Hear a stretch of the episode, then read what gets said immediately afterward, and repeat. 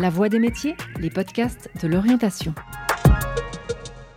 Ils interviennent là où il y a souffrance et marginalité, là où l'ordre social, familial et psychologique sont parfois rompus. Le métier d'éducateur et d'éducatrice sociale vise à intégrer ou réintégrer des personnes en difficulté ou souffrant de handicaps divers en encourageant leur autonomisation et leur épanouissement.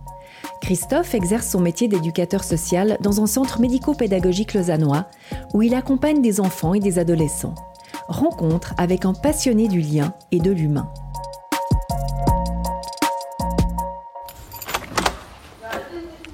Ça joue? Oui. T'es ralenti en, sortant et le, et aussi. Je m'appelle Christophe, euh, j'ai 50 ans, je suis travailleur social et je travaille dans une institution euh, avec des enfants et des adolescents qui sont placés. Éducateur social, euh, c'est un métier où il s'agit d'accompagner des gens qui, sont, qui ont des difficultés dans leur existence. Ça peut être différentes sortes de difficultés, la plupart du temps des difficultés sociales, mais ça peut toucher aussi au domaine du handicap mental, de la psychiatrie, de la réinsertion socio-professionnelle, enfin de la personne âgée, de la petite enfance. Là où je travaille, je m'occupe euh, de jeunes qui ont entre 14 et 18, donc vraiment dans la phase où ils sont, ben déjà dans l'adolescence, mais aussi dans une transition au niveau professionnel où ils doivent choisir une formation, etc. C'est des jeunes donc qui sont placés. C'est spécifique à l'adolescence de devoir euh, les amener à l'autonomie, que ce soit pour qu'ils s'intègrent dans la société. Mais dans l'institution, il y a d'autres groupes avec des, plus petits qui sont aussi placés. Et là, l'accompagnement est beaucoup plus. euh, euh, bah, par exemple, ils font pas les repas ou ils ont moins accès. euh, Enfin, ils ont moins de liberté, mais ils ont aussi moins de responsabilités. Ils sont comme accompagnés un peu plus d'un peu plus près, en quelque sorte. On essaye de leur permettre d'avoir une relation avec l'adulte qui soit euh, dans la confiance et qui leur permette de, se construire, voire de guérir, entre guillemets, euh, des blessures qu'ils auraient pu avoir euh, au cours de leur existence. Certains retournent à la maison après une année ou deux ans sur le groupe. Certains vont dans d'autres institutions. Donc des éducateurs au long de leur vie, selon l'âge auquel ils ont été placés, ils en ont vu beaucoup.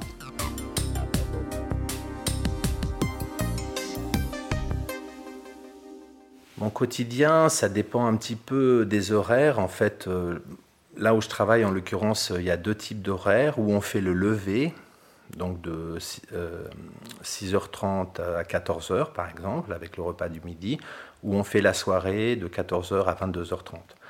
Alors s'il s'agit du matin, du lever, euh, ben, il s'agit de veiller à ce que les jeunes se lèvent, qu'ils se préparent pour aller euh, dans leurs différents lieux de formation ou en cours, euh, les accompagner pour le déjeuner, enfin veiller à différentes choses comme ça. Et une fois qu'ils sont partis, la matinée euh, est surtout liée à la partie administrative, répondre aux mails, faire répondre au téléphone, organiser différentes choses administratives. Après, une partie des jeunes reviennent le midi.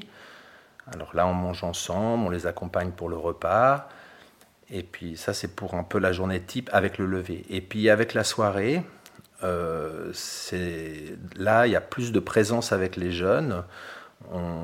Bah, quand ils reviennent euh, de leur euh, formation ou de, ou de la classe, on les accompagne pour faire leurs devoirs. Euh, et puis une spécificité de ce groupe, en fait, euh, où, qui travaille beaucoup sur l'autonomie, parce que c'est des adolescents, et l'idée c'est qu'ils soient de plus en plus autonomes, c'est qu'on prépare les repas du soir ensemble, donc on va faire les courses, on prépare le repas, Euh, parfois ils ont aussi des activités à l'extérieur, notamment, par exemple, il y en a plusieurs qui font de la boxe, et puis après le repas, eh ben, eh bien, on, parfois on regarde un film, parfois on fait un jeu, parfois on les laisse tranquilles, parfois on va dehors et euh, on veille à ce qu'ils prennent leur douche. euh, et puis il y a des horaires de coucher, euh, enfin en tout cas des horaires pour aller en chambre. Ouais, la consommation de lait, c'est quelque chose. hein. Ah, puis il y a charcuterie aussi et tout. Mais pourquoi t'as rien mangé? Par rapport à l'éducation sociale, le, le champ de travail peut être extrêmement diversifié, puisqu'il peut toucher au milieu du handicap, il peut toucher au milieu de la psychiatrie, au milieu de la toxicomanie, de la réinsertion socio-professionnelle, de l'accompagnement des enfants et des adolescents. Euh, il y a aussi des travailleurs sociaux euh, hors mur, c'est-à-dire de rue. Et je dirais que la formation de base, c'est, vraiment euh, assez général, mais qu'après, la réalité du travail va justement dépendre beaucoup de, du contexte institutionnel dans lequel on travaille.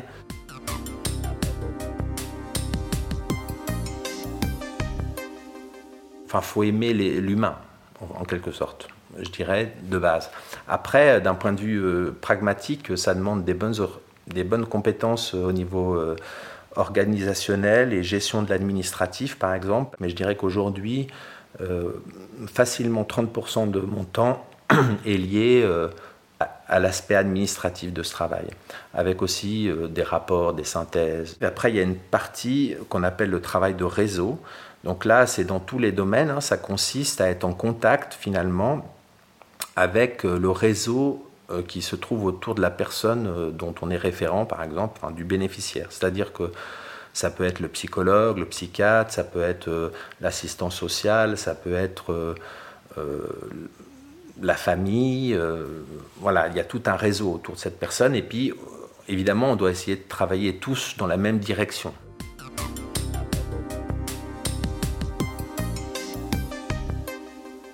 Quand on travaille avec des humains, c'est vrai que on doit apprendre à trouver euh, une sorte de posture professionnelle à l'intérieur de soi. Et puis ça, on peut que y arriver euh, justement en étant assez au clair avec soi-même. C'est pour ça que dans le cadre de la formation et même de du travail, il y a de la supervision, euh, de, des formations continues. Après, ça demande aussi un certain investissement au niveau des horaires, évidemment, parce que, par exemple, ben, un éducateur social, il, est souvent, il travaille souvent le soir. Ça a aussi des avantages hein, d'avoir ces horaires. Aussi, on a plus de vacances parce qu'il y a une une CCT qui fait qu'en compensation des week-ends et des soirées, on a huit semaines de vacances. Byron, Morgane, Brian, tout le monde en fait, sauf Clem. je vais venir, hein, je vais faire que les points. Tu veux? Je peux?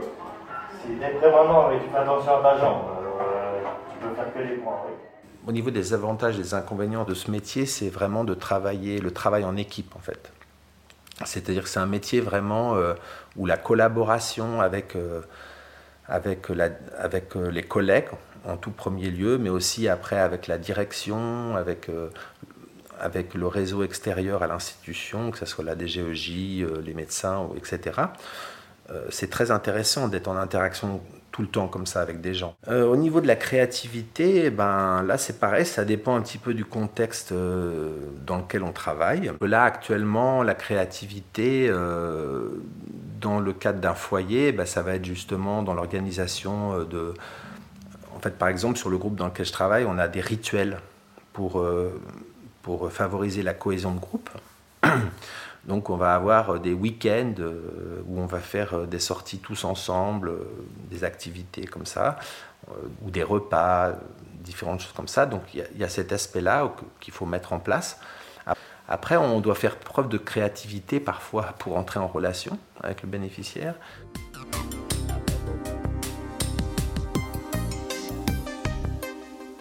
Il y a des moments justement très agréables par exemple, si on va passer un week-end, puis qu'on a une bonne ambiance en groupe, et puis euh, avec ses collègues et avec les jeunes, et puis alors là, euh, on n'a pas l'impression de travailler parce que on mange bien, on rigole, on fait des jeux, donc euh, presque on, est vivant finalement.